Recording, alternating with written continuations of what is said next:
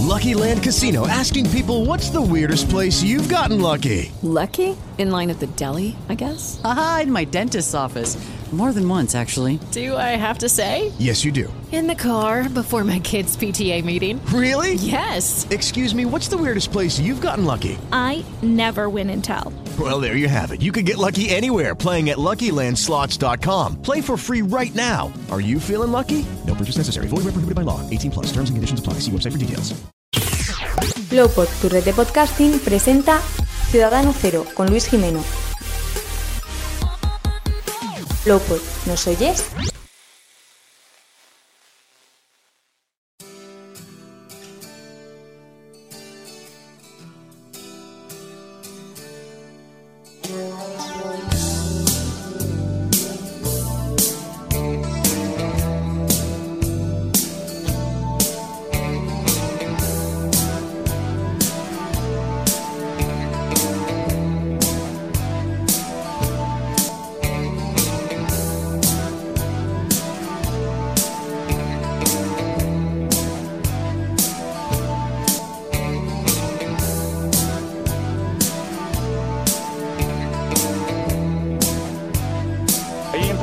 A las que a uno le hace ilusión hacer, sobre todo cuando se trata de personas con las que ha vivido muchos momentos. Los que formamos Lowpod, esta plataforma de podcast que llevamos mm, trayendo eh, actualidad, trayendo historias desde hace ya casi dos años, somos ante todo amantes de la radio. Y cuando tenemos la oportunidad de hablar con alguien que no solamente se dedica a eso, sino que ha hecho de eso su forma de vivir, de comentar la realidad, de comentar las historias que ocurren dentro del fútbol, es algo que sinceramente nos hace especial ilusión. Hola a todos. Hoy en Ciudadano Cero eh, os traigo una persona, para mí un, un personaje que desde luego, que de, luego es uno de los comentaristas más relevantes y con mayor poder de, con mayor mm, poder de influencia dentro del panorama deportivo en España. Nació en Barcelona hace 60 y casi 68 años, el mes que viene los cumplirá, y ha trabajado en multitud de medios de comunicación. Trabajó durante muchos años en la redacción del Mundo Deportivo, hasta que luego pasó a dedicarse con mayor, eh, con mayor dedicación, valga la redundancia, a la radio, que ese ha sido, ese ha sido realmente el medio donde más se ha prodigado y donde más eh, conocido por, la, por el gran público se ha hecho. Estuvo muchos años como comen- comentarista en la cadena SER, en el larguero y en Carrusel Deportivo. De hecho, ha narrado un montón de partidos de fútbol de la selección española también, incluso en los míticos Juegos Olímpicos de Barcelona. Conocido aficionado del Real Club Deportivo Español, su equipo del alma, pero también del Real Madrid. Eh, de hecho, equipo con el que durante muchos años hizo famoso y conocido el grito de la décima, hasta que por fin conseguimos ganarla hace ya casi siete años. En agosto de 2010 emprendió una aventura que ninguno sabía realmente si podía salir bien, con un grupo que había acompañado a muchos amantes del deporte durante muchos años en la cadena SER, que emigró en este caso a la cadena COPE. Y allí sigue desde hace 10 años. Escribe ahora en el diario Marca, después de haber estado también muchos años en el diario As, y todos los que quieran lo pueden encontrar por las noches en el partidazo de la cadena COPE con Juanma Castaño y muchas veces también en el tiempo de juego de Pepe, de Paco y de Lama. Además, de vez en cuando participa en el programa eh, Versió RACU, de la cadena catalana RACU, y es tío de una periodista de Movistar que también muchos conoceréis, que se llama Susana Aguas. Ciudadano Cero, con Luis Jimeno. Tomás Guas, muy buenas tardes, ¿qué tal? Hombre, buenas tardes. Me has pasado a categoría de tío cuando en realidad soy su padre. A ver si es que. A ver si Ah, es que bueno, bueno, algún bueno, día- bueno, bueno, bueno. No, no, claro. Igual pagué el colegio y tengo que pedir por lo menos la mitad a alguno que, que haya por ahí que no conozco. Pero bueno, sabes- va bien. tú sabes- Un tú sabes, dinerito Tomás, siempre por- viene bien. ¿Tú sabes por qué? Bueno, si, si, eh, ¿Tú sabes por qué me he confundido? Efectivamente, Susana Guas es tu hija, Tomás. Me he confundido porque no sé por qué estaba pensando en Cristina Castaño, la actriz de la que se avecina, que es sobrina de, que es sobrina de Pepe. Y que cuando la descubrí digo, joder. Pero no, sé por qué me había hecho un lío en la cabeza, perdóname. ¿eh? No, no, es que ya te digo, joder, es, es interesante profundizar en eso porque hay un dinero en juego ahí, chico. Joder, aparte, sobre todo, macho, eh, con lo orgulloso que un padre suele estar de su hija, si viene cualquiera a decirte que no, que no es tu hija, que es tu sobrina, vamos, es motivo para pillarse un cabreo, desde luego. Pero bueno, también nos acompañan aquí David Rodríguez, que es estudiante de periodismo en la Universidad Francisco Vitoria, eh, amante del fútbol y director del, del, del, programa de esta casa, el Más que Fútbol, y uno de los fundadores también de la página web El Fútbol Popular, dedicada a hablar sobre esos equipos de fútbol que están alejados del gran capital, formados por aficionados que tan solo tienen en común su amor y su pasión por el fútbol. ¿Qué tal, David? Muchas gracias por invitarme, Luis, que ya creía que no me vas a invitar nunca a Ciudadano Cero. Sí, había y tardado un poquito. caído. Y bueno, encantado de estar con, con Tomás. Muchas gracias por invitarme. Y también se encuentra aquí Andrés Basurto, que eh, bueno, es licenciado en Administración de Empresas en la CAUS Tercero, por, por, ponerle alguna descripción, porque mucho más de él tampoco creo que se pueda decir, ¿no? ¿Qué tal, Andrés? Eh, gracias por ese piropo, de mucho más de no se puede decir. Y, y, bueno, para mí es un placer estar aquí con Tomás, que como bien sabéis, yo también soy un fiel admirador suyo y de, de todo lo que ha hecho en la radio española. Eh, Muchas gracias, queridos.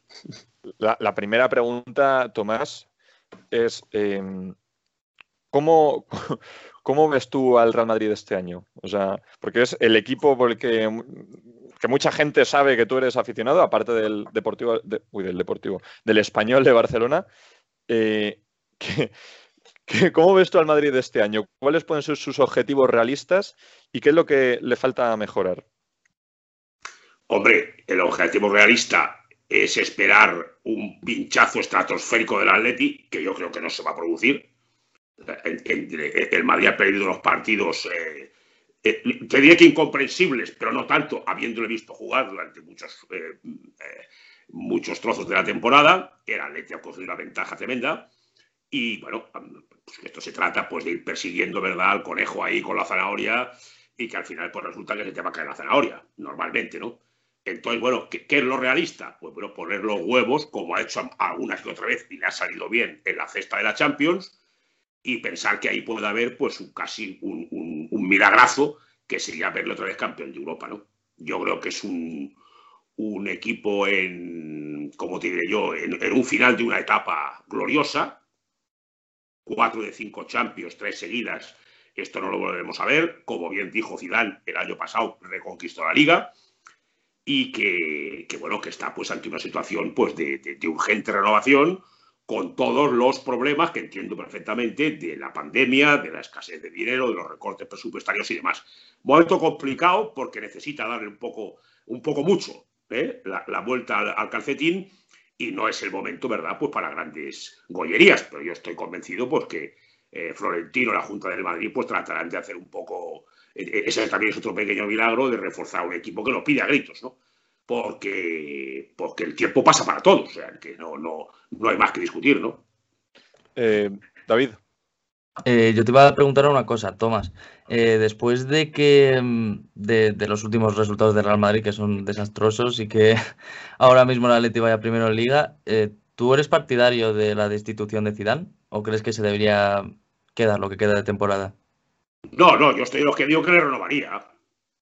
Yo creo que por muchas cosas, por muchísimas cosas, es el entrenador perfecto para el Madrid. Oiga, este año acaba mal.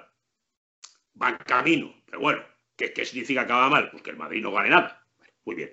Bueno, pues yo creo que es un señor que merece el, el como te diré yo, el, el, beneficio de la duda, si le quieres llamar así, y el equivocarse. Eh, pues una vez, pues es evidente que cuando eh, un, un, equipo como el Madrid no, no, no alcanza los resultados, pues hay unas, unas culpas que habrá que compartir entre todos, ¿no? Desde el primero, que es el presidente, al, último juvenil, si me apuras, ¿no? Entonces, bueno, yo sí, yo estoy convencido que este buen hombre, yo le daría toda la bola del mundo y a mí no me parece presentable, pues que, equipos como, como el Madrid, pues que, que con perdón, el, club más importante del siglo XX y el nombrado del XXI, pues han de cambiar de entrenador a mitad de camino. No, no, de momento la cosa no ha salido, lo del lo de, lo de Alcoy fue un cantazo eh, estratosférico, pero bueno, hijo mío, queda, queda por, por, dilucidar el torneo gordo y si acaba mal, pues bueno, pues usted, en agosto empieza otro. Yo creo, yo, yo, yo soy muy cidanista, digo siempre en plan de cachondeo que como toda persona honesta. Yo también soy bastante ciudadanista y después de ganar tres Champions, obviamente, se merece, como has dicho, el beneficio de la duda y, vamos, se merece hacer una temporada sin ganar nada. O sea, a mí, sinceramente, me daría igual esta temporada si Real Madrid no gana nada. A ver, sería, sería un golpe duro, pero, pero se lo ha ganado Zidane. ¿Y no crees que se le está tratando un poco mal en, la prensa deportiva, en prensa escrita más bien? Hombre, eh, yo no recuerdo un entrenador del Madrid que tuviera una, como tiene yo, un, hubiera puesto de acuerdo a tríos y troyanos, ¿no? O sea, esto, el, Madrid todo es una exageración y bueno, pues si, si, si, ganas tres títulos te falta el cuarto y si no juegas de una manera tienes que jugar de otra y si no juega Pepito juega Juanito. Mm, esto empezó desde el primer día diciendo pues, que era un parvení, que no había entrenado a nadie, que había pasado nada más que por el Castilla y bueno, ni con las Copas de Europa ganadas, que yo creo que no veremos un equipo que gane tres seguidas. Yo creo que no, no, no, se va a ver, pues es un hombre cuestionado, ¿no? Que si es un alineador, que si el pito, que si flautas. Yo creo que eso, eh, él, no es un nuevo en la plaza, él, pasó por el Madrid como jugador y sabe perfectamente lo que se pone.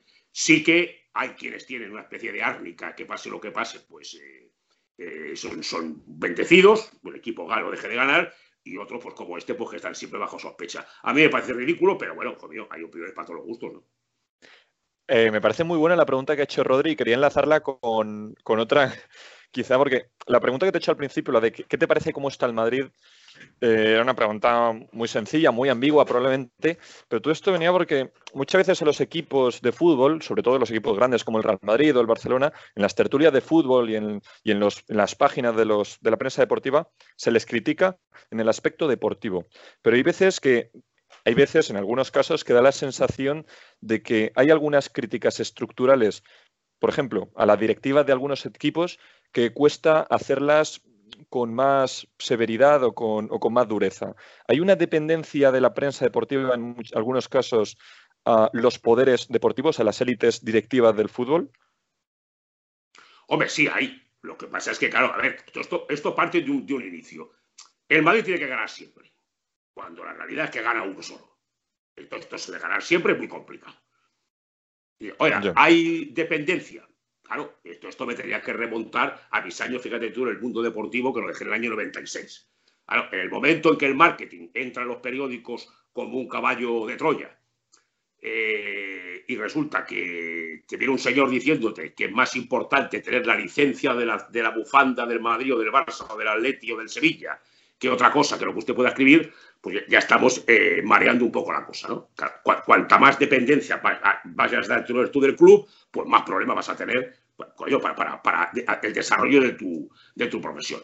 Ahora, es la gran pelea. Claro. Es la gran pelea. O sea, dígame, usted puede tener una. una bueno, pues un, se puede cantar con unos colores, puede tener unas, usted unas aficiones, tú lo que tú quieras, pero ante la verdad, usted no puede decir lo que no es, ¿no? Entonces, la, verdad es la que es. Eh, pero, ocurre? Que hay una, serie, hay una, serie, de intereses en medio, pues sí, que en un momento determinado pues te pueden, te, pueden eh, llegar a, no sé, como te diré yo, a recibir algún tipo de, insinuación, hombre, que es total. Yo sí te tengo que decir una cosa que lo he dicho siempre. Yo, en, los tiempos, en el mundo deportivo, en el AS, aquí ahora, yo no he tenido nunca la, la, difícil, eh, como te digo, tesitura de que alguien me dijera lo que tenía que escribir y lo que no tenía que escribir. Unas cosas les parecerían mejor o peor, les gustaría más o menos, pero la verdad es que nunca a mí me vino un director, un, en fin, ni, cuando empecé a decir, ve, esto hay que hacerlo de esta manera, esto hay que hacerlo de otra. Pero claro, los clubes que son, pues es el que tiene, el, que cree que tiene la sartén por el mango, el que lo cree que la tiene, y hacen sus, sus coñas, pues claro, si te, tratan de imponer su, su teoría, ¿no? Tú tienes que ser lo suficientemente, como te diré yo, ya es que ni libre, ni independiente, todo esto me parece además una cosa muy pedante, ¿no? tener, pues, coño, la, tranquilidad mental y espiritual. Y no, usted, yo veo lo que veo y escribo y digo lo que me da la gana. Sí, o sea que hay una cierta libertad para, de expresión en, los platos de... A mí no me lo han quitado. Bueno, claro, es que eh, me está acordando de esto porque una crítica que suele hacer eh, José María García cuando sale siempre en alguna entrevista, ¿no? que lleva ya muchos años retirado, es que dice, el periodismo deportivo en España se ha degradado hasta el punto de que los periodistas ahora se identifican con algunos equipos de fútbol y que cuando escriben una crónica deportiva dicen hemos ganado, hemos perdido y según su criterio un periodista deportivo él no debería de hacer nada. Y bueno, aparte de que claro, allí sería un debate muy interesante.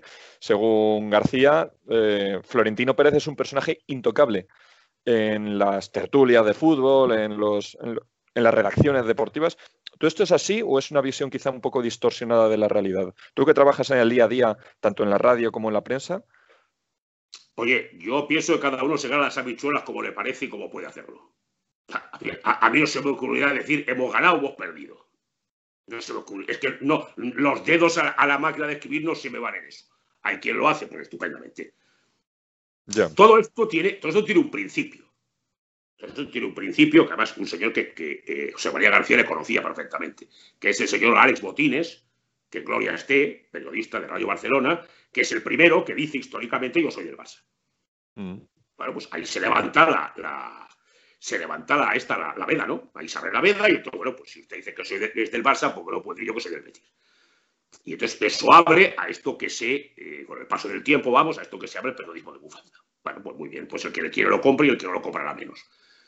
Mm, yo siempre pongo el mismo ejemplo. Yo estando en el mundo deportivo, hay una portada mítica de un Barça 3, Real Madrid 1 en el Camp Nou, el Barça de Cruyff y demás, un partidazo de los mejores clásicos de la historia, de los mejores.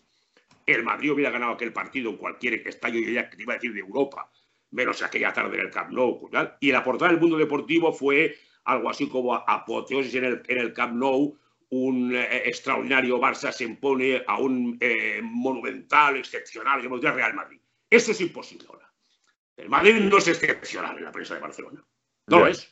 Pero tampoco hay, muchas portadas positivas del Barcelona en el AS o en el Marca, ¿no? En la prensa madrileña deportiva. ¿Alguna, más? David. Pero bueno, también tú me dices, oiga, esto, esto pasa así. Pues sí, se ha contaminado todo, es verdad. Ahora bien, mm, uno puede responder por sí mismo, ¿no? Entonces, decir, escúchame, yo yo escribí la crónica del Barça campeón de Europa en Wembley. La primera, la historia. Ya que yo me muera, pasé 200 años, la crónica del mundo deportivo de Wembley, ¿quién la escribió? Tomás Guas, coño, parecía Gamper. Ah, Justo. Oiga, el año 92, año olímpico, Barcelona en, el, en, el, en la cima de todo, el Barça ganaba la Copa de Europa por fin, la Copa del Madrid, tan deseada y demás, ¿no? Eh, bueno, pues oígame usted, ¿qué, iba a poner allí me cago en la Sampdoria y su padre, que no fueron van a llegar a estos tipos. Pues no, señor, pues usted estaba allí escribiendo lo que veía. No se quejó nadie. No se quejó nadie, o sea, no, hubo nadie que dijera que tal. ¿no? Por tanto, es lo que te digo, que cada uno pues eh, interpreta el oficio como le parece y, se gana las habichuelas como puede. Luego lo que yo te digo, lo más democrático del mundo que es el kiosco, cada vez quedan menos. Pero bueno, el kiosco. Tú vas a un kiosco, encuentras toda la prensa allí, pues yo cojo esto y esto. El dial, también lo más democrático del mundo. Yo sintonizo lo que me da la gana. Bueno, a partir de aquí, pues que cada uno eh, exponga su producto, por así decirlo, y el comprador que elija. Eh, David, que, eh, ahora que estamos hablando de la prensa, has estado trabajando en mundo deportivo, también en el AS y también en el Marca. Después de haber estado trabajando en, estos lugares, ¿cuál crees que, que, tira más, que barre más para casa? ¿La prensa catalana o la madrileña? Hombre, se tira más o menos, ¿no? Pero piensa que el Barça. Eh, de forma poco objetiva. Eh, sí, pero el Barça, el Barça tiene una cosa que, es un, virtud y a veces un gran defecto que eh, para mucha gente, periodistas inclusive, es, más que un equipo de fútbol. Esto de más que un club es verdad. Entonces, pues, bueno, ahora los zapatazos que le, lo, que le han sacudido a Bartomeu en este, en, este último tramo, vamos, yo creo que en, la, prensa de Madrid eh, eh, atónita ante lo que se ha leído ahí en la prensa de Barcelona, ¿no? ¿Por qué? Pues porque seguramente, o sea, vamos, como los conozco, es la reacción de mucho barcelonista cabreado, que además es periodista o escribe. Entonces, e, ese derrumbe, pues no lo ha tolerado, ¿no? Entonces, bueno, pues mm, a ver si me entiendes, hay, una, quizá la, la, prensa madrileña tenga una vocación como un poco más de prensa nacional, y, la prensa, la prensa de, Barcelona, pues como el gran leitmotiv de su existencia es el Barça, pues quieras que no, pues te reducen mucho el campo, ¿no? Y uno de los éxitos a que llegamos entre muchos, vamos, cuando abrimos la delegación de LAS en Cataluña, fue abrir la mano a lo que no era, eh, eh, a todo lo que estaba más allá del Barça, ¿no? yo he mandado a un redactor a vivir a Tarragona un año cuando el Nasti subió a Primera División. Se daban dos páginas diarias y se daban portadas. Cosa que en, Tarragona ni habían visto ni lo verán. Donde va la prensa escrita, pues fíjate tú, ¿no? ¿Por qué? Pues bueno, pues lo mismo que se hacía caso del hockey hierba de Tarrasa, cuna del deporte este, el waterpolo, naturalmente el español, el Juventud de Badalona. Bueno, ahí dimos la vuelta a la tortilla. Se vendían más marcas y cuando nos fuimos se vendían más ases. Ya. Oiga, usted abra la mano a, toda, a, todo lo que está sucediendo más allá. Y eso, pues claro, fue un, boom en la prensa de Barcelona, porque te pongo el ejemplo del Nastic. El Sport el mundo deportivo, el Nastic en primera le daban el mismo espacio que el Nastic en segunda. Fuimos un día allí a una cosa que le llamaban encuentro con los ases y se llenó el auditorio de la Casa de Tarragona, pues porque, digo, coño, estos tíos vienen de Madrid, ¿no? Bueno, usted, el periódico estará en Madrid, pero hay una delegación en, Barcelona, en la Rambla Cataluña, en, aquel momento, y hay un tío que está viviendo en la calle número tal de, de, Tarragona y que está siguiendo al Nastic a, todo, lo que, todo lo que conviniera. Se, multiplicó la venta del periódico por 10. ¿no? Entonces, pues bueno, dice, escúchame, eh, esto posiblemente, pues tú me dirás a lo mejor porque fue una idea mía o nuestra que cuajó, sí, en otras épocas, ¿no? Los periódicos habían dado una, una apuesta por las ediciones locales, en, diferentes, o sea, habían diferentes ediciones en Cataluña, en Andalucía, en, Valencia, en todos los lados. Yo en Valencia, por ejemplo, eh, descubrí que había un hay un deporte, vamos, sabía que existía, pero no, no, tenía ni idea hasta qué punto, que es la pelota valenciana, que, que tenía 300.000 licencias. Oiga, ¿Cómo le va a dar usted un periódico deportivo de Valencia la pelota valenciana, resultados, clasificaciones, próxima jornada? Hay 300.000 eh, tíos que juegan a eso, ¿no? Pues, eh, potenciales lectores. Entonces, bueno, pues mm, probablemente pues, por la, ¿cómo te yo? la, manera de pensar de los tipos que en un momento determinado están al frente de un, proyecto, pues eso tiene un, un, sentido, tiene el otro, ¿no? Más allá, pues, de la locura, esto es un país futbolero, es indudable, y, y, el Madrid y el Barça se van a llevar el pastel siempre, cosa que yo no he discutido. Pero, oiga, eh, hay más cosas de las que vivir y las que nutrirse. ¿no? Pero, Tomás, eh, hablando sobre la prensa escrita, eh, ¿está capeando mejor el temporal de la crisis de la crisis de la prensa en general escrita? que cada vez se vende menos periódicos, ¿no? Eso que tú decías de la democracia, de ir a un kiosco y elegir el periódico que uno quiere leer, todo esto está en claro declive, ¿no? La prensa escrita. Está el, la prensa deportiva, el Marca, el AS, capeando mucho mejor ese temporal, quizá por, por la amplia difusión que tiene en papel o porque es más barato que la prensa generalista, por ejemplo. Porque el EGM dice, demuestra que efectivamente eh, las ventas de marca y AS superan por mucho a las del País, El Mundo, el ABC, todos estos. van capeando, pero con una, una, realidad que es la que es, ¿no? Que, que, que el papel vale baja, ¿no? Yo, vengo, yo vengo escuchando que el papel se muere hace mucho tiempo y, todavía resiste. Los que tenemos una cierta edad y nos gusta mancharnos de tinta, que digo yo, y coger el periódico y recortar todo el lío, pues vamos a ser, vamos a ser de la prensa escrita de toda la vida. Pero hay que rendirse a la evidencia, oiga, que hay unas tablets, que hay unas ediciones que a las 11 y media, a las 12 de la noche tienes, si te suscribes, tienes el periódico en, tu casa, y que, eh, bueno, pues este, este, este, esta novedad pues, es, la que, es la que funciona, ¿no? Yo, yo Tomás, Claro, acabo. Lo que ocurre es que, claro, yo te hablaba de, aquel as de entonces. Por ejemplo, habían cuatro páginas del español. Cuatro, diarias. Y si había lío, cinco. Pero bueno, cuatro por término medio. ahora, si yo tengo que esperar a que desaparecido las ediciones, un día me puede salir media columnita, una cabecera de página, y me tengo que ir a la página web a encontrar noticias del español, no es lo mismo y no me llame viejo.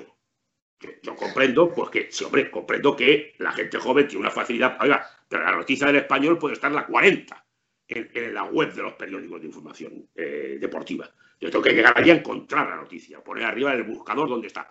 Claro, no es lo mismo. Pero, bueno, te has de, te debes de, mm, como te diré yo, te debes de, adaptar al, momento en que hay, ¿no? Entonces hay un, producto que es la prensa escrita que va, que va de baja y que todo esto pues está arrollando lo otro y, que no va a haber vuelta atrás, ¿no? A colación de, estos cambios que están viendo en estos eh, días, Tomás, bueno, en estos días, en estos tiempos, eh, hay un tema que en las últimas semanas está trayendo mucha cola, que es el tema de los youtubers, que parece que muchos están descubriendo esta profesión o esta nueva forma de informar y de comunicar.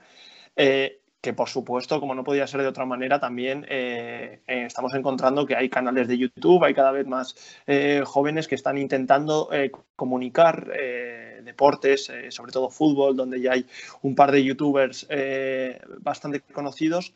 Los medios tradicionales, como los conocíamos hasta ahora deportivos, tienen que adaptarse a esta nueva corriente, tienen que también utilizar esos canales para llegar a, a los jóvenes?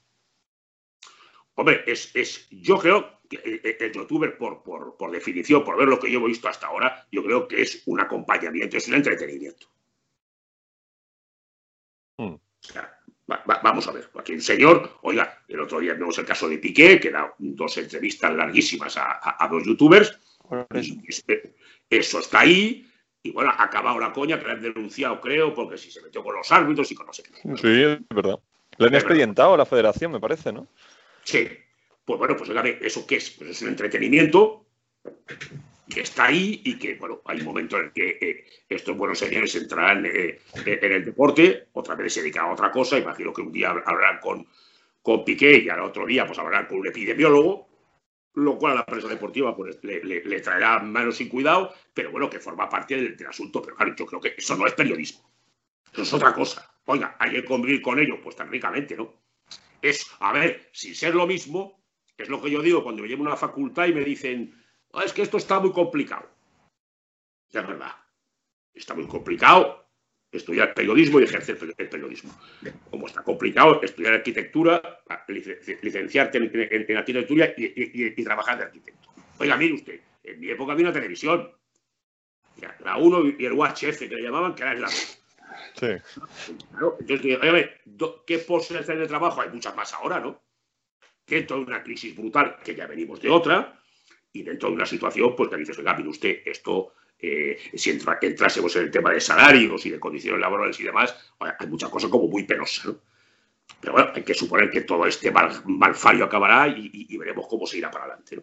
Pero que en realidad, pues dice, bueno, a, cada X tiempo, pues se producen unas llegadas de, de, personajes o de, bodas, dile como tú quieras, pues con las cuales hay que convivir, pues que yo creo que no tiene nada que ver el, trabajo de un youtuber con el trabajo de un periodista. Y, que, y por qué no, pues pueden ser. Eh, el otro día este DJ Mario lo, explicaba en el partidazo, ¿no? Ah, yo darme ideas, que yo pues, escucho de toda la vida y me gustaría tal, que me, me, enseñara y tal. Bueno, pues usted, lo pues aquí estamos, ¿no? Pero claro, que el hombre pues tiene la, es el primero que tiene la sensación de que hace otra cosa, ¿no? Desde luego. Pues bueno, pues oiga, es una cosa, es, es, lo que hay y yo creo que son absolutamente complementarias. O sea, yo creo que yo puedo estar escuchando al DJ Mario este, pues porque hoy lo que te digo, abrí con el ministro de Sanidad de Polonia, que es un fenómeno por lo visto, y, y, yo pues me ponga eso y después lo oiga o en el podcast correspondiente y siga mi historia en la radio donde tengo la actualidad del momento, ¿no? Entonces yo creo que es una cosa, yo, yo creo que es complementario, vamos.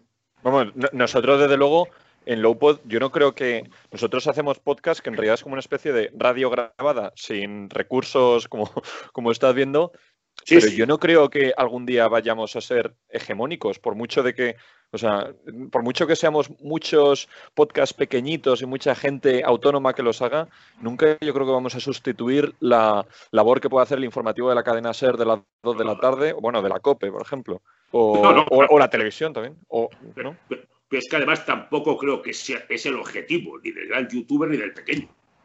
Claro. Pero yo, una gente que cuenta su película, unos con un exitazo extraordinario a todos los niveles y otros pues que, oye, pues, pues, por gente absolutamente amateur, pues que le gusta este rollo y se juntan cuatro o cinco tíos y tienen sus cosas, pues estupendamente. Ahora, no creo que ninguno renuncie, por lo que tú estás diciendo, a un informativo de una radio convencional o, a una serie de televisión que le gusta y que se la ponen en Movistar. pues, yo creo que es una cosa eh, complementaria y que hay, tiempo para todo, porque en definitiva pasa lo que te gusta, ¿no? Yo sí que creo eso, y muchas veces que dicen en otro, en otro aspecto, que vaya, es que la televisión convencional cada vez se ve menos porque la cosa va a la carta. Bueno, pues claro, es que esto lo hay ahora y no lo había hace 20 años o hace 10, ¿no?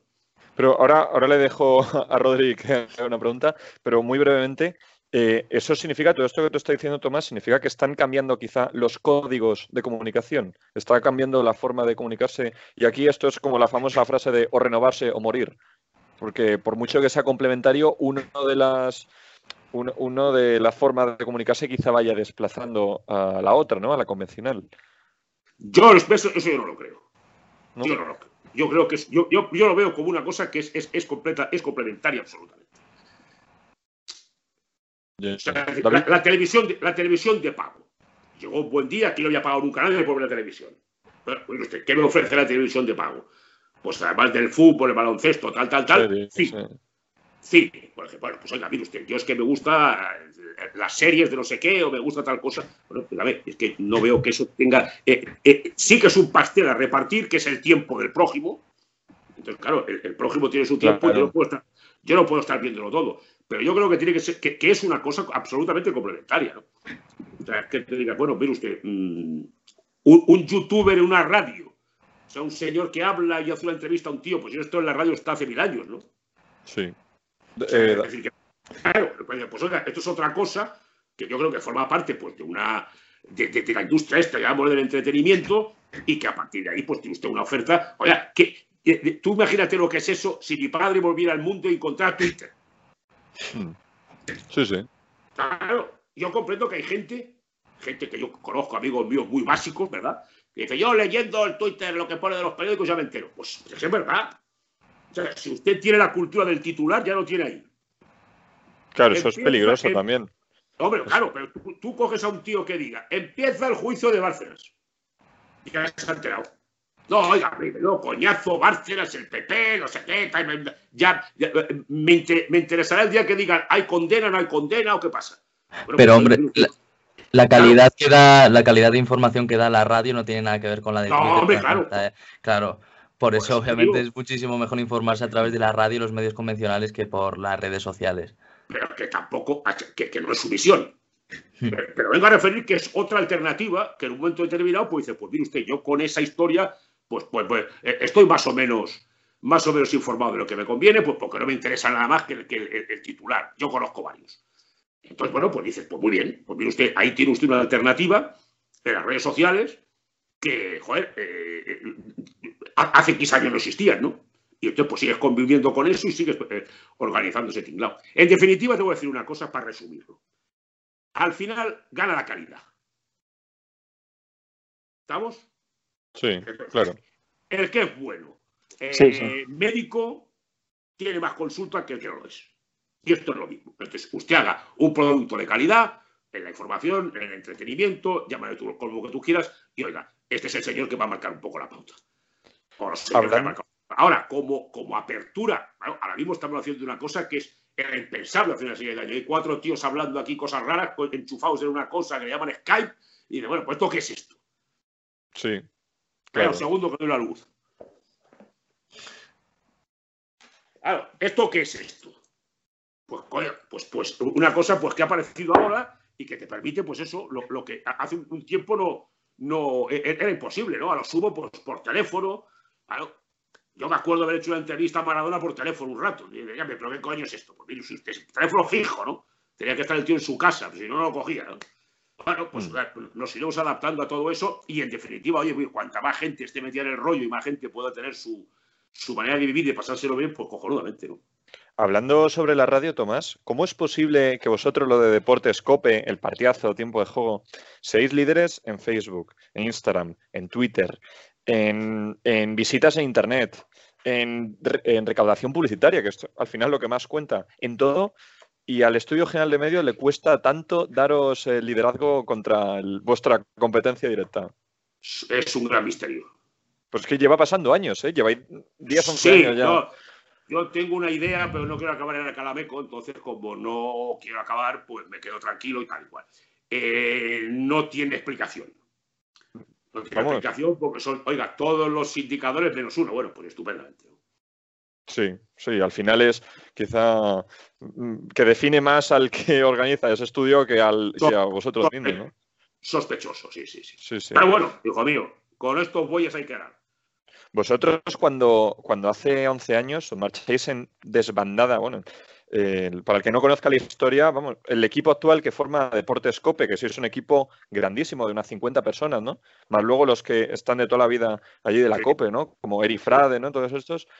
Eh, veníais la inmensísima mayoría de la cadena SER, de la que os marchasteis en 2010, por la famosa polémica de Paco González con el Daniel Anido, ¿no? Que era el director de, de la cadena SER en ese momento, ¿no? Con el que con lo de tu prima la coja, ¿no? La famosa anécdota de Paco con el director de la Sí. SER, ¿no? Que, que ¿cómo es posible que en un sitio donde al final, porque aquí como tú has dicho al principio, Tomás, cada uno se saca las habichuelas como puede y cada uno también al fin y al cabo mira por su interés profesional, ¿cómo es posible que un equipo en bloque y de una forma conjunta se marche de una cadena a otra, a la histórica rival, en este caso la COPE, eh, en grupo, 50 personas? ¿Cómo, ¿Cómo pudo ocurrir todo aquello?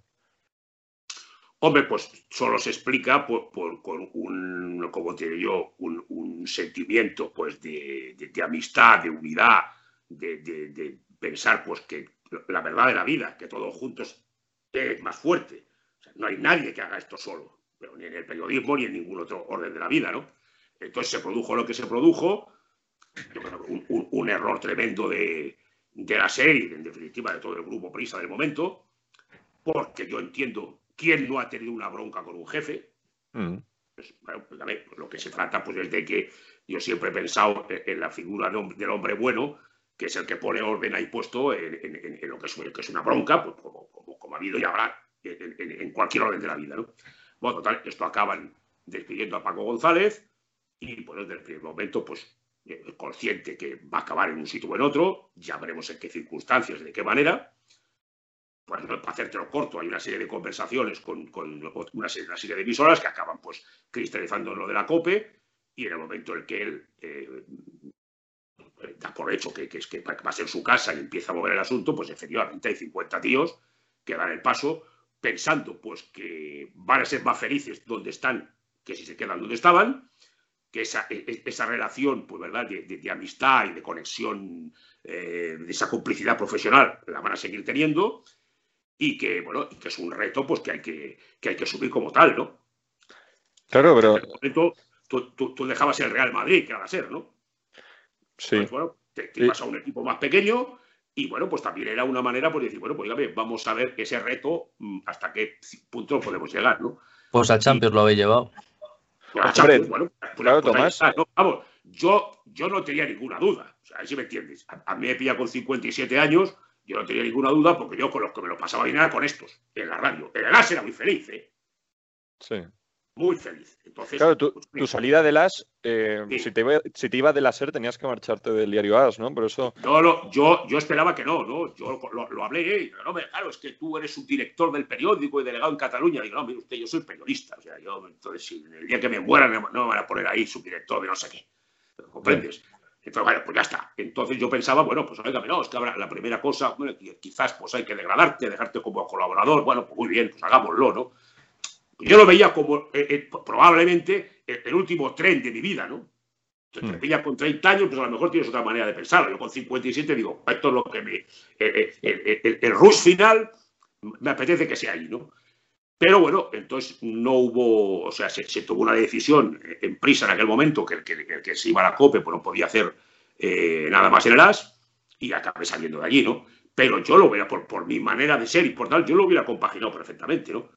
Porque el, AS yo voy a un AS en ruinas, ¿eh, querido? Sí. En el año 96 es un AS que lo venden, la, familia Montiel lo compra a prisa y eh, en, aquellas épocas me parece que era una proporción de 7 a 1 por el marca. Bueno, pues mire usted, pasado el tiempo, la primera zona de España donde la supera el marca es en Cataluña. Medallita para el señor y los que estaban con él. Con todo el equipo de, no de Madrid, de Madrid y de toda España, porque vamos, nosotros llegamos a hacer una página de Sevilla al día. Eh, yo puteaba a los compañeros de Sevilla y decía, oye, chato, que aquí el segundo o el tercer equipo de Cataluña es el Betis. levantamos una página y hacíamos un refrito de lo que estaba pasando en Sevilla.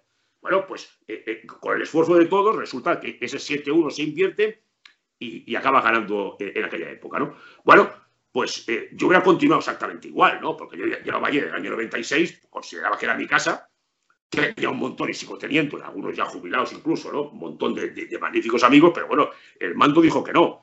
Y yo en aquel momento, pues oye, no, no, no era que quería uno más, unos más a otros, sino era un problema de querer, era un problema que yo pensaba que en aquel momento pues, me convenía una cosa más que otra, me apetecía más que me convenía una cosa más que otra, pero que las hubiera, las hubiera compaginado perfectamente, ¿no?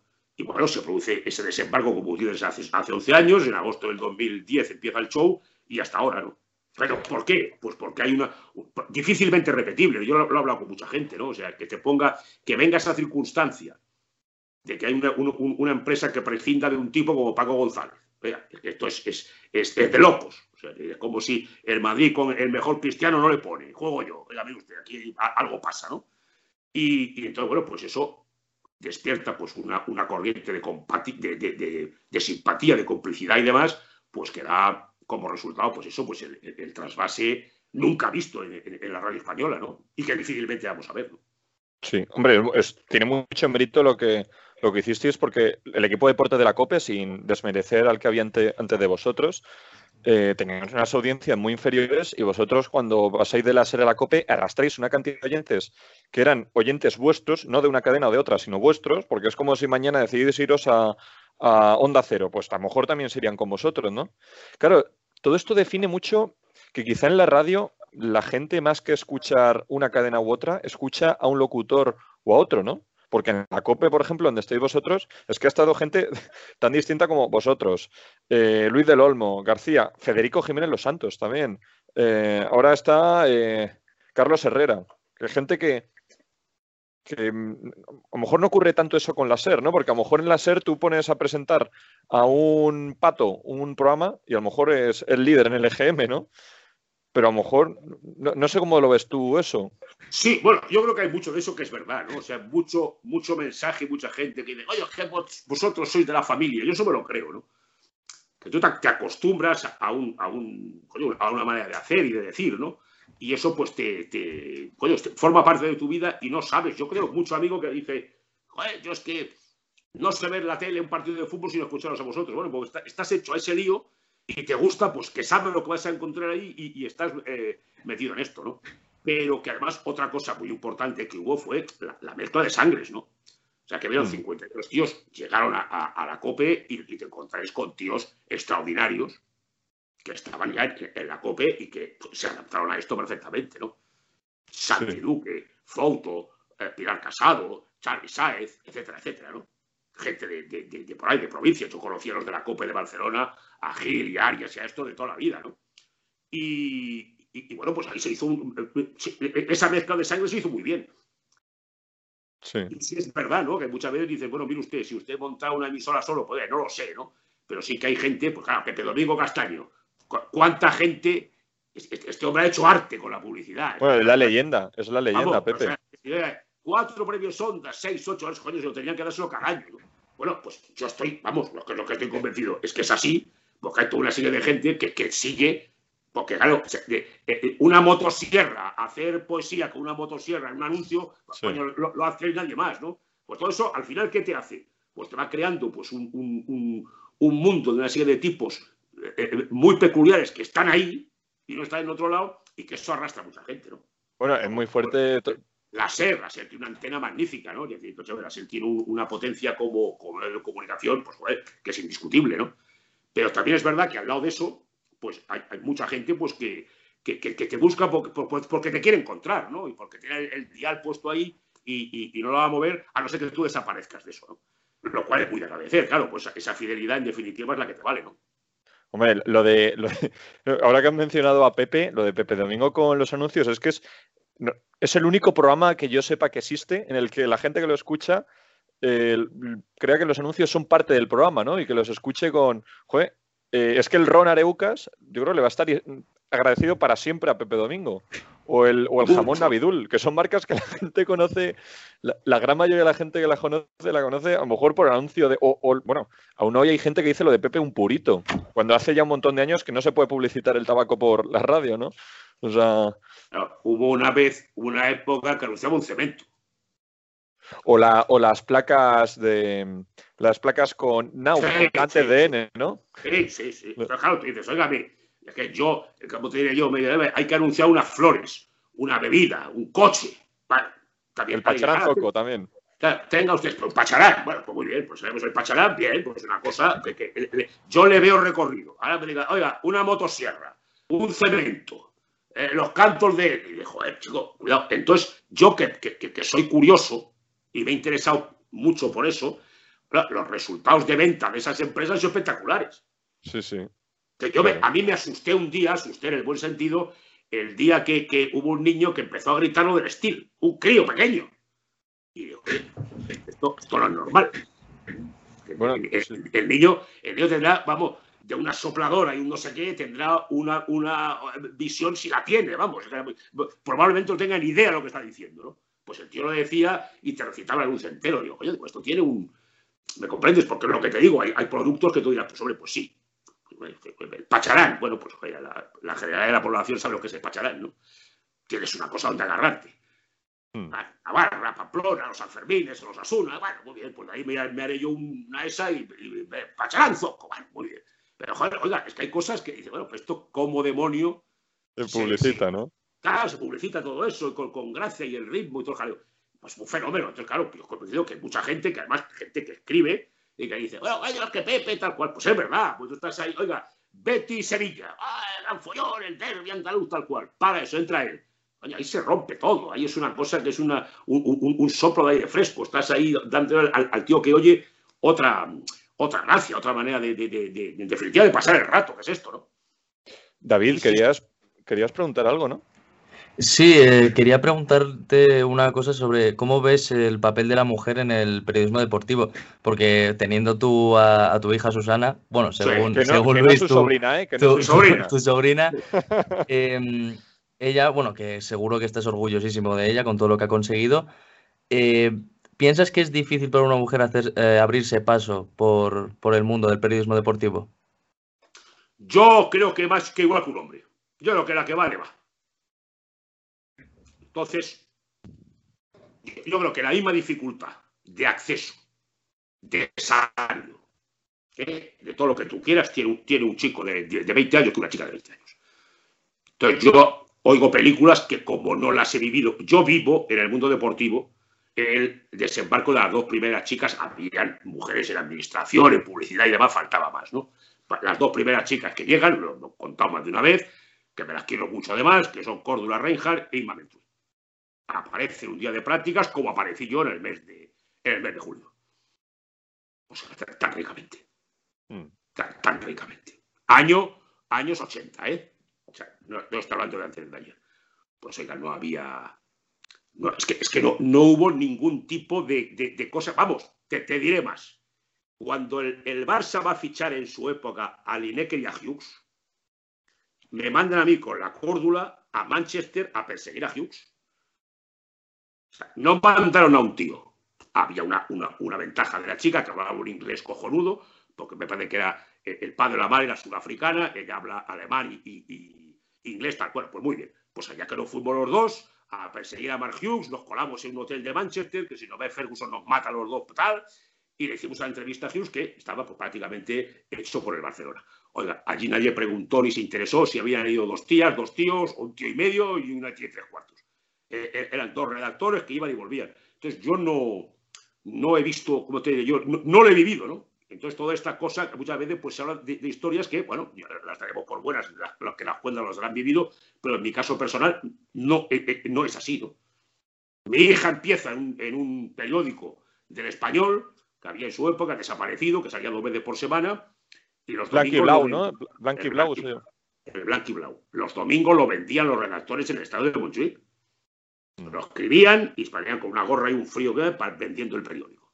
Bueno, pues eso acaba, eh, pasa por Radio Estel, va a hacer unas prácticas en la SER, vuelve, al cabo de un tiempo en la SER había conocido a Antonio García Farreras, que era el, el, director de la SER en aquel momento de informativos, le llama para una prueba en Real Madrid Televisión, que es cuando, cuando él le ficha al Madrid, en aquella época que estuvo de director de comunicación, ponen en marcha Real Madrid Televisión, luego se van juntos a la sexta, en fin. Oiga, yo nunca he pensado que si se hubiera llamado Jorge en vez de Susano hubiera sido lo mismo, seguro. Sí. Eh, Tomás, Vamos a hacer una pausa y ahora seguimos, que aún hay guas. Ciudadano Cero. Ciudadano Cero, con Luis Jimeno. En el corazón de Majadahonda, Bar El Farol. Raciones, comidas, las mejores tortillas de la zona. Precios sin competencia. Bar El Farol, Travesía San Isidro 3, Majadahonda.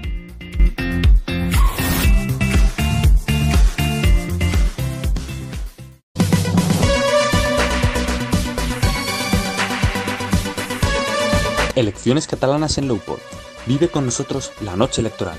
Puedes escucharnos en directo desde las 8 de la tarde. Recuerda, elecciones catalanas en Lowport. No te lo pierdas.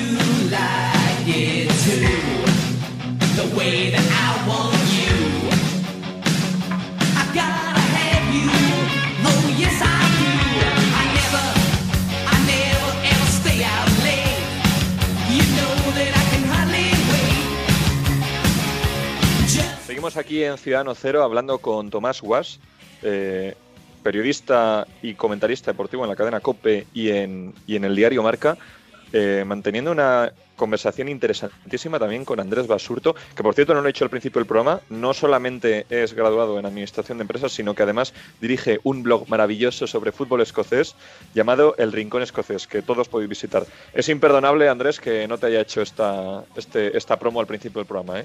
Ah, no te preocupes, Luis, muchas gracias por, por la promoción. Eh, como verás aquí, Tomás, aquí el, el menos aficionado al fútbol soy yo, porque aquí, No, el, no. Rodri- aquí, aquí el amigo Rodri también eh, es director de, bueno, es, es uno de los que montó lo del fútbol popular, ¿no? Hablando de equipos así, no sé si te Sí, sí, sí. Humildes. el Atlético Club de Socios, que es un equipo de Getafe, el Independiente de Vallecas, que es un equipo... Unionistas. Eh, unionista unionistas de que suena más. Eso, escúchame, esa es una de mis peleas. Sí. Había sido, vamos, una de mis peleas en la prensa escrita contra esa teoría de que solo es noticia lo que sale en televisión. No, no es verdad. Es decir, usted cuénteme qué pasa en el Open de Australia. Perfectamente contado. Oiga, desde el confinamiento de antes, ahora que ha empezado, qué pasa con Nadal, qué pasa con Carreño, qué pasa con Hamilton que ha vuelto a Mercedes, con Alonso. Oiga, todo eso cuéntemelo. De... Ahora bien, el Independiente de Vallecas tiene su gente. y eso merece una, una historia. Y como esas hay 100.000. Entonces, Justo. Por eso usted- tiene que haber medios especializados y ya está, pero es que eh, ponerlo en un periódico como AS, obviamente no esa También. página no se la va a leer ni Dios las cosas como no, son. no, no. Ah, Búscale, búscale eh, eh, el atractivo. Búscale el atractivo, porque resulta que el día que el. Ya lo diré mañana. Ay, acabásemos. El Navalcarnero se carga al Getafe y hay dos goles del hijo de Juan Snyder, todo el mundo se vuelve loco. Y recuerdas cosas de Juan Snyder y sabe de qué le está hablando. Y es el Navalcarnero, claro, que tiene la- en el día a día por la trascendencia que puede tener un equipo de segunda división. ¿Correcto? O de tercera o de regional, lo que estemos hablando. Oiga, si usted está un poco... eh, Es que eso, esos son lectores, esos son tíos que te van a dar vida. Naturalmente, volvemos a lo de antes. Ahora hay una cantidad de, medios y de posibilidades que, te- como lo que estáis hablando. Oiga, yo pensar, cuando yo estaba pues, el, fútbol escocés, que iba, a haber un- un- una web, una lo que sea, que va a hablar del fútbol escocés en los años que yo venía a jugar a la selección escocesa, nos volvíamos locos para saber qué ya ha pasado con Strachan y con cuatro más. Bueno, pues ya allí te enterarías. Oiga, pues ole, ole. Pero no, yo creo que, que la información no se puede, no se puede tirar nada. Hmm. Eh, eh, establecerá usted su baremo y, las posibilidades que usted tenga, pues bueno, en, en 40 páginas de un periódico, pues eh, cabrá lo que cabrá. Bueno, pues tiene usted la web ahora, ¿no? Pues déle usted, muerda todo ese, ese caudal, ¿verdad? De, que, te pueda atraer gente a tu, a tu camino y yo creo que ese es, es muy interesante, ¿no? Internet en realidad está democratizando la información, por supuesto también la deportiva, ¿no? Precisamente por eso que estás diciendo eh, tú, Tomás, porque eh, tú tienes un blog en el que te hablan de fútbol escocés, otro donde te hablan de fútbol independiente de los socios. A lo mejor eso antes, diversificar tanto la información, aunque se dirija a No, públicos más minoritarios, era más complicado, ¿no? Sí, hombre, porque era complicado. Era complicado, pero también depende lo que tú hayas mamado. Yo me, me lleva broncas, una bronca histórica en el mundo deportivo de Juan José Castillo, el director mítico del mundo deportivo, la gente que nos ha llegado a una cierta edad, ese señor que populariza el tenis en España, que yo famoso del entró, entró, porque la bronca viene porque no hemos dado el resultado del torneo social de tenis del Club de Polo de Barcelona, que jugaban los socios del Club de Polo. El escándalo que armó no te lo puedes imaginar. Y tenía razón. Eh, ahí son X cientos de tíos jugando un torneo que es el suyo, que por cuestión de, años de, vida del club, pues es- en, Barcelona es un torneo pues, que, tendrá sus, sus montones de años, y eso hay que darlo porque no sé qué. Un señor que bajaba a la vanguardia, porque el mundo deportivo de la vanguardia pertenecía a la misma empresa, el Grupo Godó, y se iba a los teletipos que veían antes, que era unas máquinas que iban vomitando la información en papel, a robar los resultados de la NBA para darlos en el mundo deportivo, porque la vanguardia no los daban.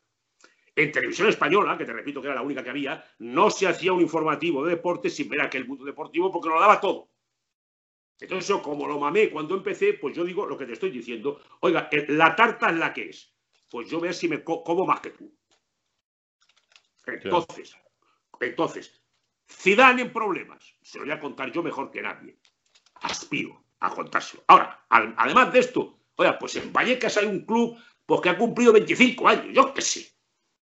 Y que ellos pintan las rayas y todo el jaleo. Pues seguro que hay una historia porque, oye, que, que- que me va a dar eh, la atención de gente pues, que le va a gustar esto, como son otros muchos deportes, porque aquí se les hace caso de Juegos Olímpicos y de Juegos Olímpicos. Sí. Yo tengo una pregunta, Tomás. Eh, tú que has estado tanto tiempo metido en el mundo del periodismo, ¿cuál consideras que era la- el escenario perfecto para ejercer de periodista? ¿Antes, en los años 90 o ahora mismo? No, antes, antes, antes. Antes.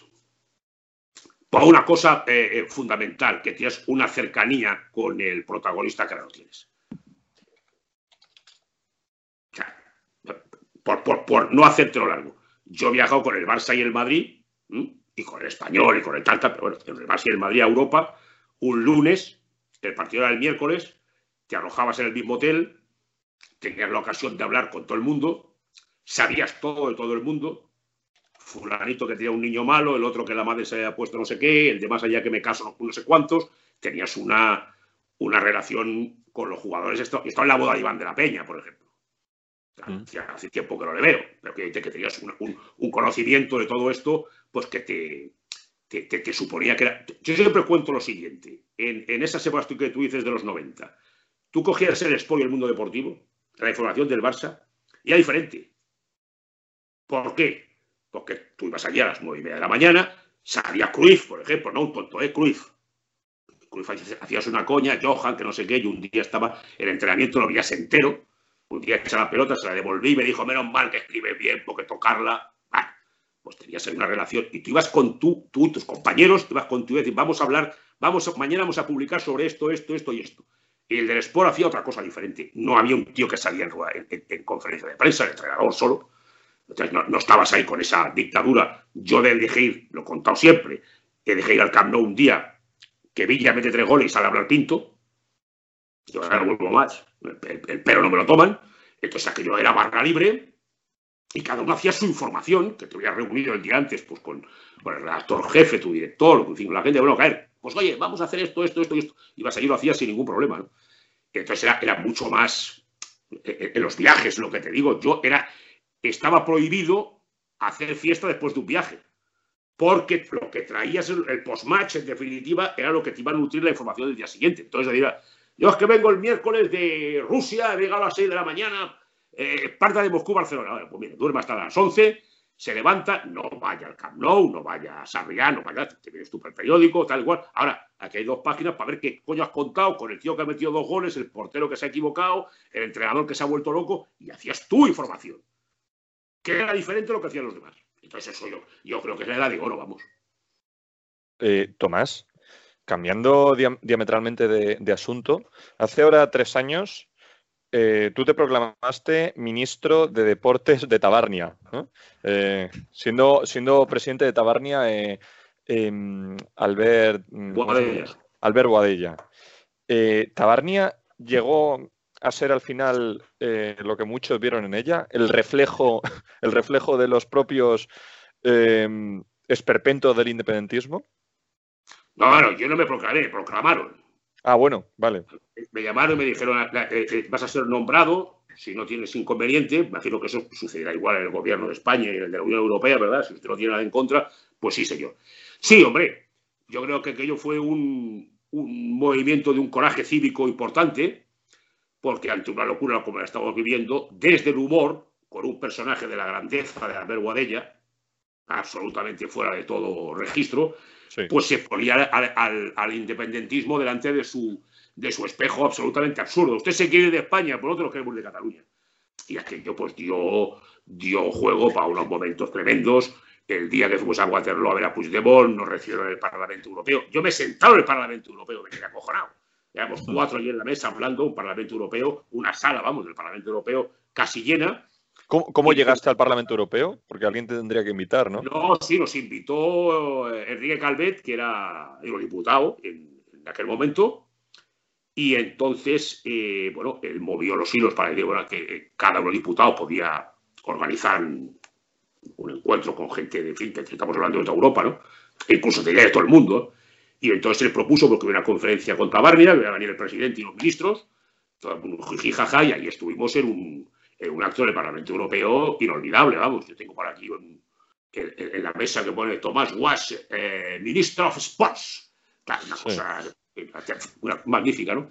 Y, y la verdad es que fue un momento, piensa que después de la manifestación aquella famosa del, de octubre, cuando se produce todo el show, hay una, manifestación constitucionalista, por lo que, que, que le llaman ahora, de un millón y pico de personas, en el mes de marzo hubo una de Tabarnia que casi se fue a 300.000, ¿no?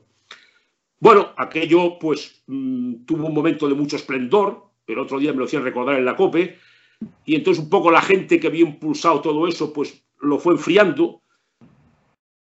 Yo creo que hubo un poco pues de, ¿cómo diré yo?, de algún tipo de pelusilla de los partidos políticos con los cuales no quisimos saber nunca nada, porque nosotros dijimos que esto no, los partidos políticos tenían su, sus cauces y su manera de expresarse y que esto era una cosa transversal, ciudadana, y donde no tenía que ver nadie en este asunto. Y la cosa, bueno, fue languideciendo un poco, pues porque no sé si llegó a molestar o qué llegó a pasar, pero que bueno, estoy convencido que si volviera a Tabarnia eh, pues, sería un clamor, pues porque te permite hacer frente a toda esta serie de, de, de barrabasadas, pues desde el humor y desde, desde una manera pues, muy nuestra de, de- de entenderlo, ¿no? A mí, yo pasé unos- un, un tiempo, la verdad es que muy divertido, que muchas veces añoro, ¿no?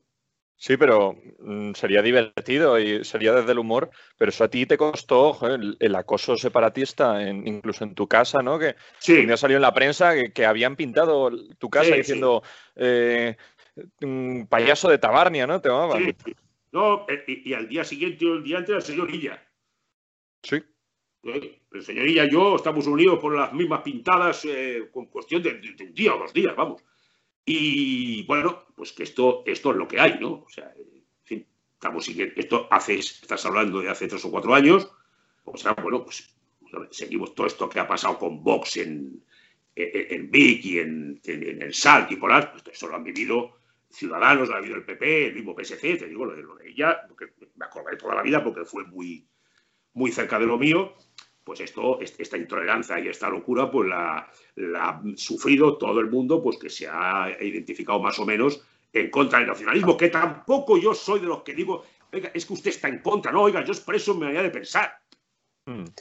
que no tiene por qué ser la suya, la cual me parece perfecto. Esa es la diferencia, ¿no? Usted diga lo que le dé la gana. Yo también, ¿no? ¿Crees, Tomás, que esta respuesta al nacionalismo tan extremo que se ha vivido en Cataluña en los últimos años eh, va a tener alguna respuesta contundente por parte de los ciudadanos catalanes el próximo domingo? Yo no lo espero. No lo espero porque yo pienso que va a haber una. Igual, ojalá me equivoque, ¿no? Porque sería magnífico que me equivocara. Pero esto va muy mediatizado por la pandemia. Se, se barrunta una abstención altísima. Entonces, ahí la parte que vive de esto, esa va a votar.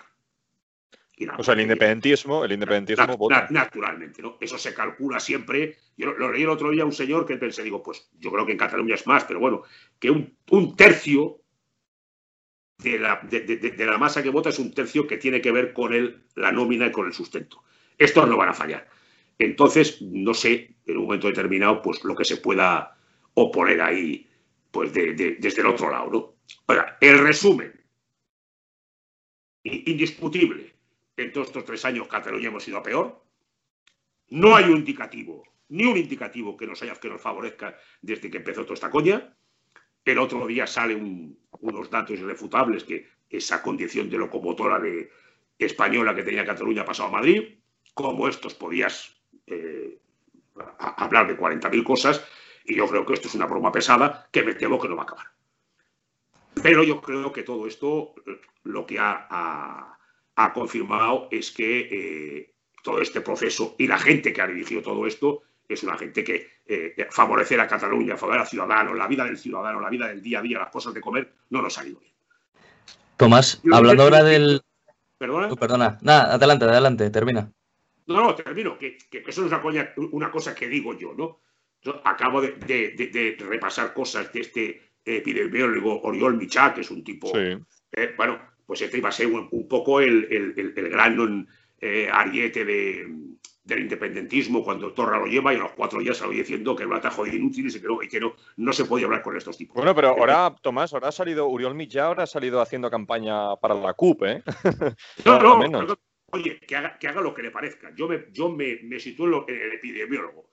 El, el epidemiólogo que es un señor al cual pues hay que escucharle, como a otros, pues, a a todo este gobierno, todo lo que se ha tenido que, que- que reunir con el gobierno catalán, los ha tratado perfectamente de inútiles, está escrito, ¿no? Entonces yo creo que, que estamos, en- además de, más allá de un problema ideológico, hay un problema de, de- de capacidad de gestión. Y estos tíos se ha demostrado que no, que no, que- que- que esto con esta gente no va. Entonces, bueno, ¿qué va a salir de ahí? Pues lo que te digo, un- un- eh, eh, esperando una gran abstención, pues realmente, pues no sé, yo creo que esto acaba en un tripartito, pues con, con- con los socialistas, Podemos y Esquerra. Sí. No, no volverá, no volverá a haber gobierno independentista de Junts con También, también, Ah. eh, puede ser, pero bueno, hay toda una campaña muy bien urdida de que ella es un poco el salvador de todo esto y que es el voto útil y demás y tal, y que el PSC puede ser que... Yo creo que la, la idea de ellos es un poco repetir lo que, lo que está el gobierno, el gobierno central, ¿no? Entonces yo creo que los tiros van por ahí, o efectivamente, como tú dices, si suman, pues un gobierno inde- independentista. Oiga, más de lo mismo y ningún, como te digo, ningún dato, nada que te permita decir, oiga, la vida de los catalanes va a ser mejor. Oiga, es que, va peor. Sí, Va peor, oiga. Hay una, hay una pandemia, no, mire usted, sí, terrible. Y antes una crisis terrible, que es la que dio pie a decir, oiga, como nos van a echar, vamos a decir que la culpa es de España. Que esto hay que tenerlo claro. Como usted quiera. Usted no ha sabido gestionar ni en la maldad ni en la media bonanza. Que a lo mejor me dirías tú, hace mucho tiempo que no hay- una gran bonanza en España, posiblemente. Pues ni en lo regular ni en lo malo ha, ha- ha- ha habido coño, pues, gente con una preparación y unas maneras de, de- de- de entender lo que es la vida y el mundo, eh, coño, que, que realmente te dijeran, "A ver, Cataluña está gestionada magníficamente. No El hay un indicador, no hay un el- indicador que lo demuestre, ¿no? El domingo los catalanes podrán votar con libertad. O sea, Cataluña es una sociedad en general en la que uno se pueda expresar con libertad, porque eso teóricamente luego al final influye en lo que la gente vote. ¿Hay Sí, algún tipo de coacción para inducir el voto de alguna forma? Hombre, absolutamente. Absolutamente. O sea, tú, tú pones tu V3 y, te- ya- y no puedes votar otra cosa. Mm. Entonces, con con la cantidad de medios subvencionados y puestos, que esto es un machaqueo de 10 años. Ahora, votar con libertad, sí, hombre. Yo puedo, salir, votar a, quien me dé la gana sin el mayor problema, ¿no? En este momento sí, claro, es un problema de, una pandemia donde ha salido un señor de la Generalitat, no sé, ha sido un director también de emergencia. no sé, Se esperan 14.000 contagios. Oiga, pues mire usted, pues igual había que, que, que- no haber hecho esas elecciones, ¿no? Entonces, todo lo que te llega de fuera, pues te, que te invita a pensar porque hay mucha gente por, por, por lógico miedo, como los 20.000 que estaban en mesas, eh, que les hubiera tocado estar en mesas y no quieren estar, pues gente que tiene miedo a este momento y que se va a retraer, ¿no? Entonces, claro, eh, eh, hacer encuestas y hacer cábalas de lo que podía ser o no- puede ser, pues es, siempre es arriesgado, pero ahora mucho más, ¿no? Porque la medida, mire usted, usted me habla de un tripartito. Sí, claro, porque te, te- te lle- te lleva a pensar esto. Ahora, como hayan de la Cataluña interior eh, 100.000 tíos que no vayan, pues a lo mejor resulta que vuelva a ganar Ciudadanos, yo qué sé. Sí, puede pasar cualquier cosa. Es complicado, y más en estas circunstancias, ¿no? Que son circunstancias, bueno, absolutamente fuera de todo, de toda lógica, ¿no? Bueno, que hay que ir a votar, bueno, pues vamos a votar. Por eso, una de las causas también de, de esto que tú hablas, Tomás, de esta abstención en la parte constitucionalista de los catalanes constitucionalistas, que en principio va a beneficiar al independentismo, también se puede ver a una falta de ilusión que hay entre la gente contraria a la Sí. independencia, ¿no? A lo mejor porque hay, hay candidatos que no son especialmente carismáticos, ¿no? Que- porque hace cuatro años lo que consiguió Inés Arrimadas eh, ganando las elecciones fue muy meritorio en una sociedad en la que siempre había ganado las elecciones, eh, eh, lo de Cumargense o lo de... No, no. Indudablemente, claro que todo influye. Influye a nivel electoral. Un Claro. voto mío en Barcelona es menos que un voto de un señor en Lleida. o- o- o- entonces, claro, y todo, todo converge a que esto favorece a unos y desfavorece a otros. Ahora, de la misma manera que en aquel momento, ante una situación como la que se produjo, hubo un levantamiento general que agrupó a Ciudadanos con un millón y pico de votos, pues, pues posiblemente ahora esto no está. No.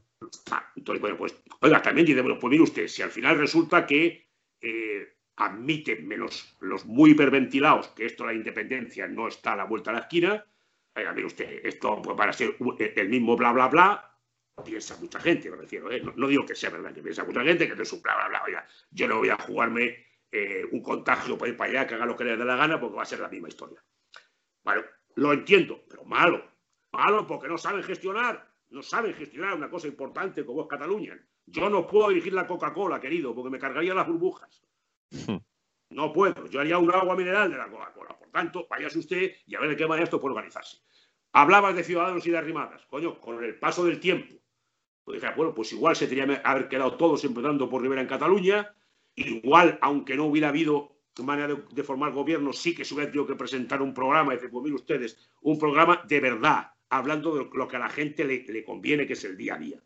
Y decir, mira, túmbenoslo, porque son más ustedes, me lo van a tumbar, pero que aquí quede esto. Pues posiblemente. Pero claro, el, pasado no se puede reescribir, ¿no? Entonces, si es verdad lo que tú dices, hay un, desencanto, sin duda. Hay un desencanto, es ese pensar, bueno, escúchame, pues seguiremos más o menos con lo mismo, pero más o menos con lo mismo es ruina. Es ruina, porque es que no. todo esto es ruina. Pero bueno, veremos a ver. Esto es, es una tragedia, todo esto que, que está ocurriendo, ¿no? Eh, entonces tú, Tomás, no, no estás especialmente ilusionado por el futuro de, de Cataluña en este caso, ¿no? Como catalán que eres, ¿no, no crees que, esto tenga una solución eh, en el corto o medio plazo? Yo es que lo veo complicado. Yo lo veo complicado porque los conozco, porque es lo que te digo, que son gente que sangre de mi sangre, y, a muchos tipos les tengo eh, verdadero cariño personal, gente que está convencida de eso, pero es que no te lleva a ningún lado. Entonces, cuando, cuando tú ves que dice, oiga, ¿cuál es la autonomía que más le ha recortado sanidad en los últimos años? Cataluña. ¿Has oído alguno de estos diciendo va, qué va a pasar con la sanidad en Cataluña? 7.000 empresas fugadas de Cataluña. Es una barbaridad. Esto ha estado en los debates. Ah, entonces tú dices, es que volvemos siempre con lo mismo. La lengua, el no sé qué, tal cual, la identidad, la extrema derecha, el fascismo. Bueno, bueno, todo esto es una coña marinera, ¿me comprende usted? Al, eh, al- al lado de lo que es que es. oiga, mire, la hostelería en Cataluña, que tengo muchos amigos. Los han masacrado, querido. Los han masacrado.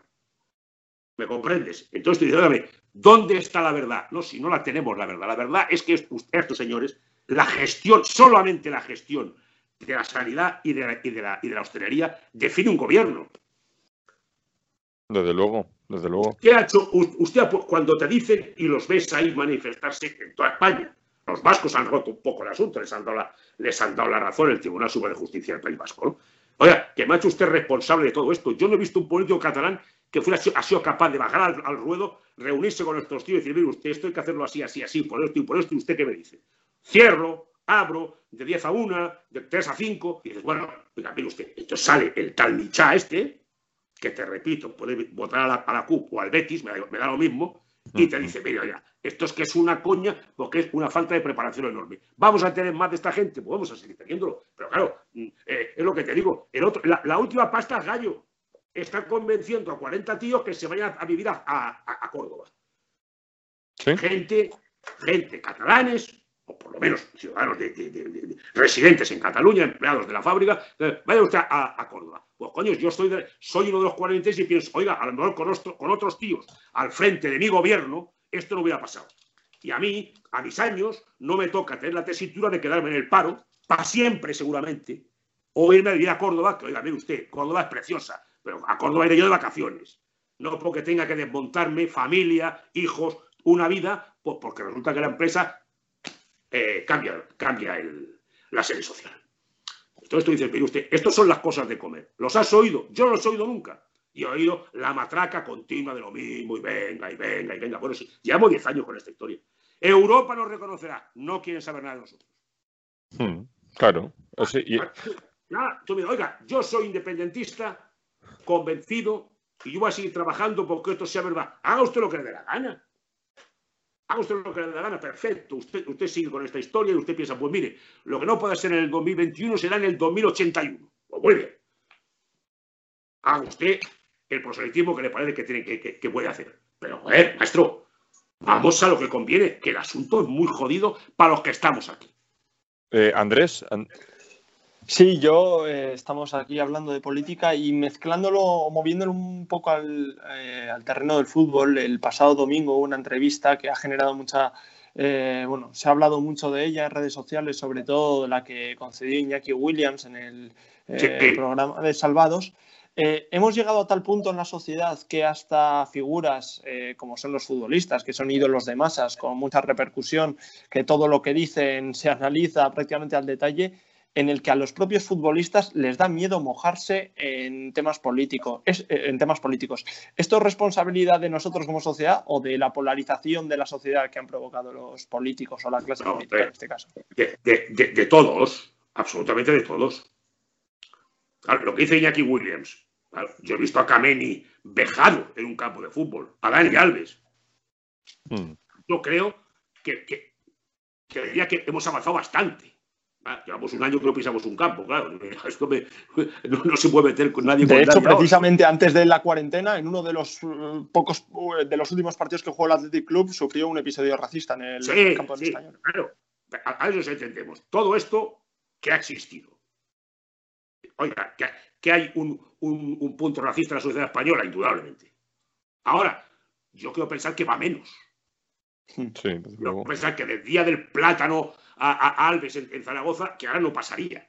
Oiga, puede haber un loco. Sí, hombre, claro. Esto, esto no, no lo vas a quitar, ¿no? Pero yo creo que hay mucha concienciación en esto, ¿no? De, de- de que, pero bueno, ponemos a las mismas. También es una cuestión de educación, ¿no? Mm, que es lo que tú transmitas a, a- a tus hijos y los entrenadores a los críos que empiezan jugando al fútbol, al baloncesto y demás. Yo, yo creo que no sé cómo quieres que te diga. Eh, eh, eh, en esto sí que soy moderadamente optimista. Vas a tener un, un- un- un sector de, po- de población impresentable toda la vida. Ahora, no sé. Yo viví el día de Williams en, en Cornellá. Sí. Terrorífico. Pero la verdad es que fueron 15 o 20. No justifico, ¿eh? Que después cogen el corte y me vuelven loco. Eh, Hmm. Yo voy a cerrar el campo. Porque ahí sí que me hago solidario de, de- de todo el asunto. Ahora, joder, esto con cualquier persona que tú ya has hablado del español o no tal, a ver, esto es intolerable. Yo te quería, te quería preguntar sobre, sobre un hecho que seguro recuerdas. Eh, durante el juicio del proceso, hace ya un, Un par de año, años, ¿no? más o menos, sí. Eh, em, varios clubes de fútbol dieron comunicados acerca de lo que pensaban sobre, sobre la sentencia. El Barcelona se mostró eh, claramente en contra de la sentencia. ¿Tú qué piensas? ¿Que se debe juntar el fútbol y la política de, de esta forma, como hizo el Barcelona? No, pues que el Barcelona ha hecho política toda la vida. Entonces, pues no. El señor Bartomeu de, de, de independentista no tiene nada. ¿No? Pero bueno, nada. Bueno, pero Joan. Laporta, que es el, salvo- to- con No, todo pronóstico, el próximo este- presidente del Barça. Este está convencido. Pero Bartomeu no. Ahora está metido en un ambiente en el cual, pues oiga, di que no. Di que no a, una foto con la estelada cuando lo, que, se les ocurra. Eh, Di que no al Freedom for Catalonia. Di que no a pancartas de todo tipo. O di que no a esto que estás comentando tú. Bueno, pues oiga, se hacen la foto, ponen la, ha- hacen la carta, todo esto es un desastre y para adelante con los faroles. Porque el momento que vives es este. O sea, claro, y desmarcarse de eso, pues es muy complicado. El- en el otro lado estaba el español que, que puso un comunicado eh, defendiendo la sentencia. No sé si te acuerdas. No, pues voy a decir, oígame, han hablado los jueces, pues tira para adelante. El Claro. español está esti- el español está estigmatizado de lo otro, pues tiene la tranquilidad de decir, digo lo que me da la gana. Es lo del Getafe de Bordalás. Ya podían salir a jugar sin botas, descalzos. Dirían que pegan patadas y que es una cosa tremenda. Como te pongan la etiqueta, estás listo. Entonces, el español está estigmatizado del otro lado. Y bueno, pues, pues, pues, bueno, eso le da en un momento determinado la, la ventaja de decir, pues mire usted, yo digo en eso lo que me da la gana. Volviendo a lo mismo, todo lo, lo que sean cosas de comer, hay que ir, va por ellas. Tú no puedes tolerar en un campo que se meta con la señora de Piqué. que no tiene que ver con esto, ni tiene por qué ver su nombre, una pancarta y unos gritos, que esto, esto es absolutamente censurable y hay que sancionarlo. Por descontado de Williams que veníamos de antes. Pero entonces, bueno, oiga, pues es- esto sucede, pues hay que ser pues, absolutamente tajante. Absolutamente tajante. Dime, estos son, eh, eh, esto no cabe en el mundo, no ya en el mundo del fútbol. En la sociedad española esto no cabe. Entonces, cada vez que se produzca algo, que se producirá, porque aquí no hay una varita mágica, mágica, ¿verdad? Para que un tarao se convierta en una persona normal, pues contra el tarao. Ya está. Tomás, Dime. Eh, elige una canción, la primera que se te pase por la cabeza. ¿Una canción? Sí, para que suene en el, en el programa. Ay, yo qué sé, chato. Algo de Rafael, hombre, que es una cosa que excita mucho a la gente, hombre. ¿Cuál? Sí, la de no, escándalo, ¿no? La- la de Escándalo, sí, cual- Venga. cualquier cosa de esa, sí. El otro día me pidieron, Paco González, que es un adelantado de esto, dice, a ver, una canción para la ronda informativa. Sí. yo dije, la, la zarzamora de Lola Flores, algún escándalo. Joder. Ah, sí, sí. Entonces, a mí es que me voy a poner esas cosas. Pero vamos, sí, sí, hombre, sí, cualquier cosa de esa me parece. Algo de Julio Iglesias, hombre. Julio, Pues- Iglesias, Julio Iglesias, conocí el otro día un tipo muy curioso, señor mayor, que estaba en el Real Madrid Con Julio Iglesias, ¿no? como de delegado, de, en fin, de, de- de personas mm, amateurs en aquella época, ¿no? Cuando jugaba Julio Iglesias en el Madrid. Y me dijo que era su porterazo. Sí. Sí, sí, sí, que tenía todas las, todas las condiciones, además de ser un tío muy alto, que es verdad, ¿no? Que, que le venía bien, pero que era un tipo... Y era que. Sí, no, y que, y, y que conocía el fútbol. O sea, el, el juego lo conocía y que, bueno, que era un tipo, pues, coño, de una edad para ir aprendiendo y demás, pero que él no descartaba, que, bueno, no digo para el Madrid, ¿no? Pero que hubiera podido ser, pues igual sí, también, ¿no? Pero que hubiera podido tener una carrera en el fútbol brillante, sí. Pues, eh, Guas, eh, sonando ahora el escándalo de, de Rafael.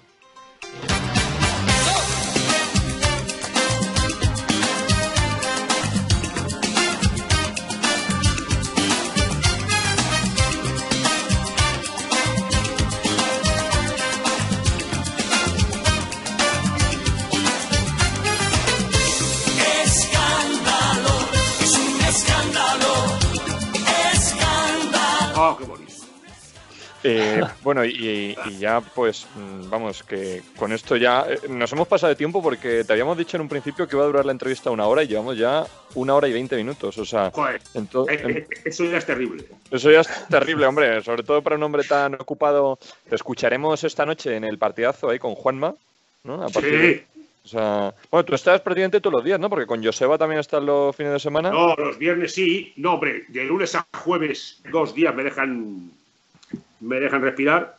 Sí. Entonces, sí, dos días de lunes a jueves, luego el viernes es seguro. El sábado con Corrochano, pues siempre hay alguna cosa que comentar de la jornada y el domingo tal, pues hombre, de siete días, cuatro o cinco caen, sí, sí. Claro, lo mismo es el tertulión, además, que es Claro, más luego los Sí. partidos, pues el, el oasis uno- de libertad del partidazo, ¿no? Como... el sábado hay uno, el domingo hay otro, eh, si hay copa, pues te toca uno u otro, pues estamos siempre. Después vendrá la Champions, después vendrá la Eurocopa, los Juegos Olímpicos. Este año es terrible. Ojalá se puedan celebrar dentro de una normalidad, si no total. Pues el otro día mismo, ¿verdad? Veíamos las imágenes de Australia con gente allí y se te caen las lágrimas, ¿no? Que dices, "Oigan, joder, la Super Bowl, ¿no? 25.000 tíos. Bueno, a ver, ya sabemos que hubieran metido 90, ¿no? Pero bueno, es un pasito que a ver si realmente lo voy dando aquí nosotros también, ¿no? Ojalá, ojalá. Pues Sí, muchas gracias, muchas gracias, Tomás, por Pues estar nada, con hermanos, nosotros. a vosotros. Eh, Lowpod es tu casa. eh, esperemos, esperamos contar con tu presencia alguna vez más porque nos ha encantado a los tres eh, entrevistarte aquí y charlar contigo un rato. Vos cuando queráis, querido. Y a Ha ti sido un muchas gracias también Andrés y Rodri por David por estar aquí en Ciudadano Cero. Y a todos los que nos estéis escuchando, pues a- también muchas gracias a vosotros por estar allí. Y nos veremos la semana que viene, también con más sorpresas. Esperemos que todos estéis allí. Un abrazo y hasta pronto.